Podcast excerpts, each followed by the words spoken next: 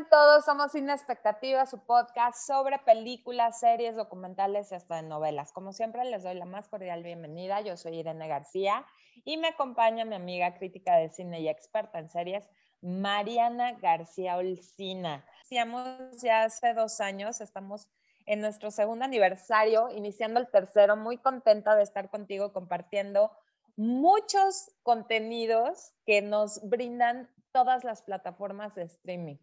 Eh, la verdad es que mm, la serie de la que vamos a hablar salió en el 2020 y yo hablé con un experto también eh, de películas y series, tiene su canal, y, le pregunté de cinco series imperdibles, ¿no? Que, que todo el mundo debe de ver.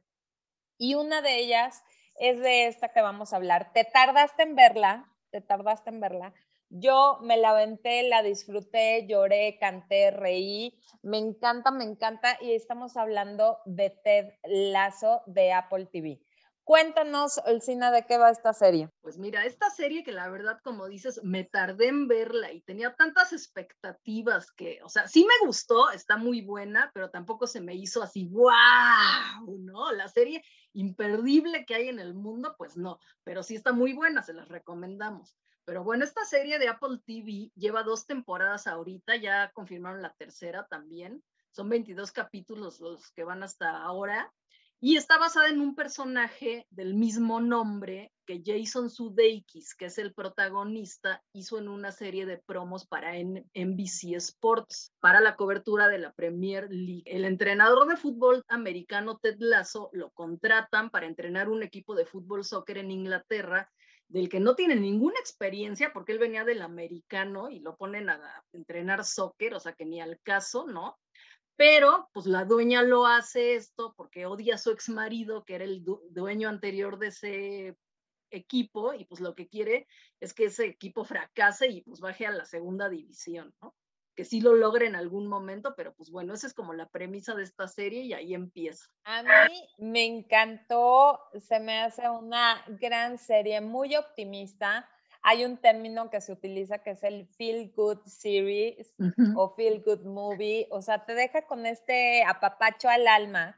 Y siento que cuando salió, sí era lo que necesitábamos, ¿no? Algo optimista, algo que nos distrajera del encierro y, Ted Lasso es un gran, gran personaje. El año pasado, pues ganó los Globos de Oro, tanto mejor actor como mejor serie de comedia. Este año también, eh, pues se llevó siete premios Emmy como mejor comedia, mejor actor, mejor actor de soporte, mejor eh, edición, mezcla de sonido y mejor actriz de soporte que me encanta la dueña del, del, equipo, ¿no? Esta inglesa Rebecca Welton, que parece una Barbie, qué impresionante, si está, es perfecta, ¿no? Sí, sí, sí. Impresionante. Yo la vi, bueno, es, eh, sale en esta serie de Netflix, eh, Sex Education, que también es inglesa y es la mamá de uno de los chavitos que, que sale de la prepa. Eh, es muy buena, es una gran actriz, canta divino, la han puesto a cantar también en la serie porque canta muy bien. Es esta inglesa Hannah Waddingham, que interpreta a Rebecca Welton, que es una millonaria divorciada y que se queda, ahora sí que en el divorcio le toca el, equipo de fútbol. El equipo de fútbol y trae, Exacto, entonces dice, ¿cómo puedo yo este, hacer enojar a mi ex marido? Pues claro, destruyendo lo que más ama, que es su equipo de fútbol, ¿no? Y, te da como todos estos, em, estas dificultades que todo el mundo pasa, ¿no? Ted Lasso también está pasando por un divorcio, entonces ahí engancha con, con esta, la dueña del equipo, y, y llegan a un punto donde al principio se odian, ¿no? Lo alucina y luego empieza él a ganárselo. Me encanta la actitud de Ted Lasso porque todo el mundo le hace bullying, ¿no? Desde los del equipo, los periodistas, la misma dueña, ¿no? Y él poco a poco, con perseverancia y con esto que es una frase que dice, ¿no? ¿Cuál es el, pez? Eh, debes de ser un pez dorado, porque los peces dorados tienen una memoria, o sea, mínima, ¿no? O sea, a los siete segundos ya se les olvida todo y eso es lo que hace. Se le olvida quién le hace daño, con quién se peleó, qué problema tuvo y él es súper feliz y optimista. Yo sé que a muchas personas, ¿no? Como que hasta les cae gordo de, ay, no, por favor, o sea, ya que se enoje o que haya algo. Y, y claro, hay, en la segunda temporada hay una parte donde sí se abre más a lo que él está pasando personalmente, ¿no? Y que le afecta, claro, en, en, su, en el equipo y con todo lo que, lo que hace. Pero me encanta como esta forma de manejar todos los problemas personales que cada uno tiene de una forma muy light y muy divertida. Sí, pues sí, como dices, el personaje de Ted Lasso es el de una muy buena persona que cae en lo ingenuo e inocente, o sea, como decías, ¿no? Siempre es optimista, muy empático con todos, los trata muy bien y lo único que le importa es que sean felices, o sea, porque también cuando le decían, oye, este, ¿no quieres que gane el equipo? Dice, pues mira, ya que gane es secundario, pero la cosa es que sean felices y que les guste lo que hacen, ¿no? Y pues sí, esta serie tiene muy buenos momentos, la verdad que levantan el ánimo y es casi un manual de autoayuda, ¿no? Yo lo veo así también. Y, este, y de lo que hablabas de, de o sea, también de la serie, le dieron un galardón que se llama Peabody, y se lo dieron por ofrecer la perfecta contraparte a la masculinidad tóxica que prevalece tanto dentro como fuera de la pantalla en un momento en que el país necesita inspiradores modelos de bondad. ¡Wow! Oye, tenemos que hablar de Roy Kent, que es el actor de soporte interpretado por este actor británico, que, híjole, Brett Goldstein está muy chistoso es un jugador que de 10 palabras, 11 son groserías, ¿no? Tiene un genio de la fregada. Es como el pitufo gruñón, ¿no? Así me lo imagino.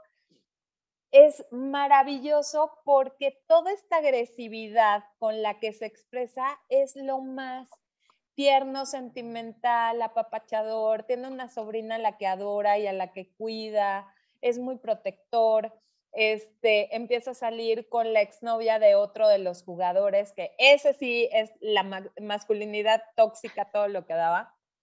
Y la chava se enamora de, esta parte de él que, es muy noble, ¿no?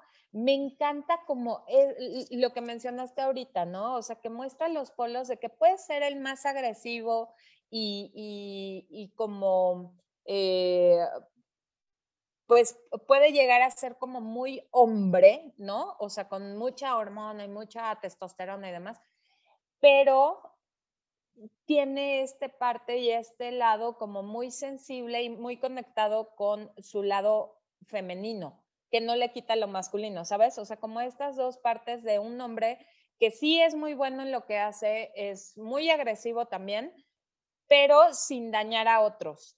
Y eso se lo logra muy bien. Me encanta cómo logra también unir al equipo. O sea, que todos tienen una súper buena relación que hace que el ambiente en, el equipo sea de familia. Me encanta esto que, que siempre están como buscando pasar la Navidad juntos. Y me encantó, sí, yo creo que también por eso es de mis favoritas, que hay un personaje mexicano, este Dani Rojas, eh, que, que es el súper, ultra, mega más emocionado por estar jugando fútbol, ¿no? Es de Guadalajara, lo interpreta este actor eh, Cristo Fernández. Me encanta, me encanta el personaje, me encanta cómo muestran esta parte también como de, que es real, ¿no? Que hay muchos, em, hay mucha diversidad en los equipos de fútbol. Hay uno africano, está este que es mexicano y entonces como todos son iguales, o sea, no hay ni más ni menos, no lo, al contrario, ¿no? Hasta el, capitán se siente, el, el, mejor jugador o el mejor goleador se siente intimidado porque es muy bueno, ¿no? Y entonces reconocer las virtudes y fortalezas de cada uno de los personajes yo siento que lo hace perfecto Ted Lasso. Sí, también está muy, muy bueno el personaje de, del que cuando llega Ted Lasso al equipo era el asistente como de, del, del equipo, del entrenador, es este árabe, ¿no? y que le, pues que le da mucho poder también de alguna manera, ¿no? Es más, la segunda temporada se queda buenísima al final, porque este personaje, o sea, no todo es, digo, las series no pueden ser todo felicidad y bondad y optimismo, ¿no? También hay que meterle un poco de conflicto. Entonces, este personaje, el, el que lo sube de entrenador, o sea, ya como de asistente lo sube entrenador para que lo asesore y todo el rollo, pero pues al final este personaje se siente un poco pues ignorado de repente, ¿no? Por, Ted Lasso y todo. Entonces al final de la segunda temporada se queda buenísimo porque ese es el personaje que le va a dar algo de conflicto ya a la tercera temporada y a ver qué, qué viene en la tercera temporada con este personaje, ¿no? Que sí, es un poco el villano, ah, llega a ser el villano de la serie. Sí, sí, porque realmente era el aguador, o sea, era el aguador del equipo, era el eh, chalán, ¿no? Y, y, él le da como esta parte de visibilidad, de, de, darle, como dices, ¿no? Un puesto muchísimo mejor, más importante en el equipo, reconocerlo y empiezan las envidias, ¿no? Que obviamente nos brinca porque en el mundo de Ted Lasso no hay envidias, todos son iguales, todos son una gran familia y aquí es donde rompe este personaje. A mí me dio mucho coraje, la verdad. Pues sí. Pero, tampoco es la vida real eso. A ver, como estos... no, está peor en la vida real. Esto ahora sí que ojalá si fuera en, en la realidad, ¿no?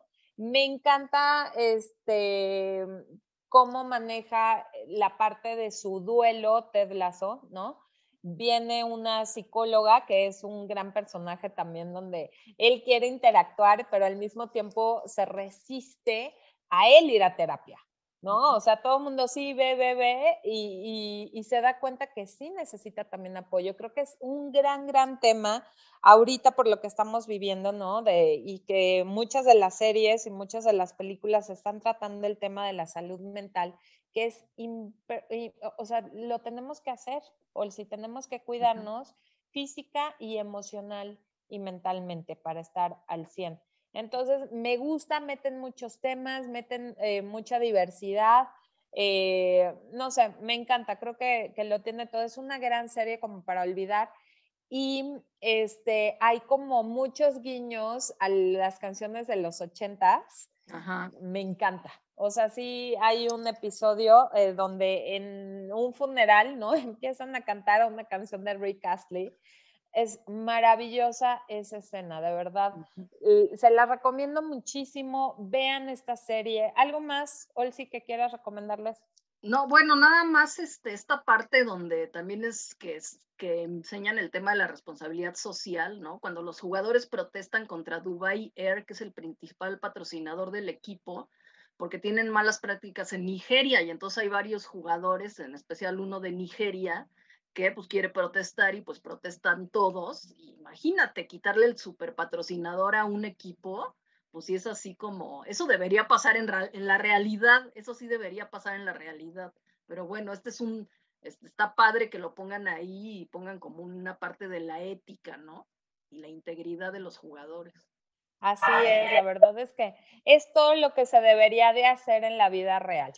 Eh, esto es Ted Lasso, Jason Sudeikis, pues también eh, cuando inició la grabación de la primera temporada se estaba divorciando de la actriz Olivia Wilde.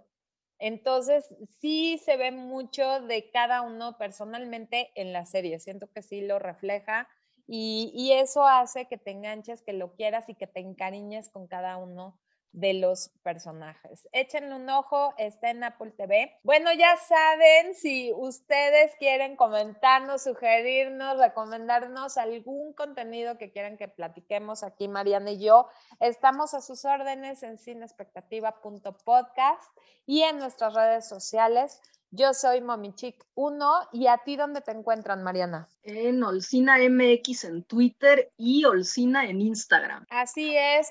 Y nos escuchamos en el siguiente episodio de Cine Expectativa. Bye.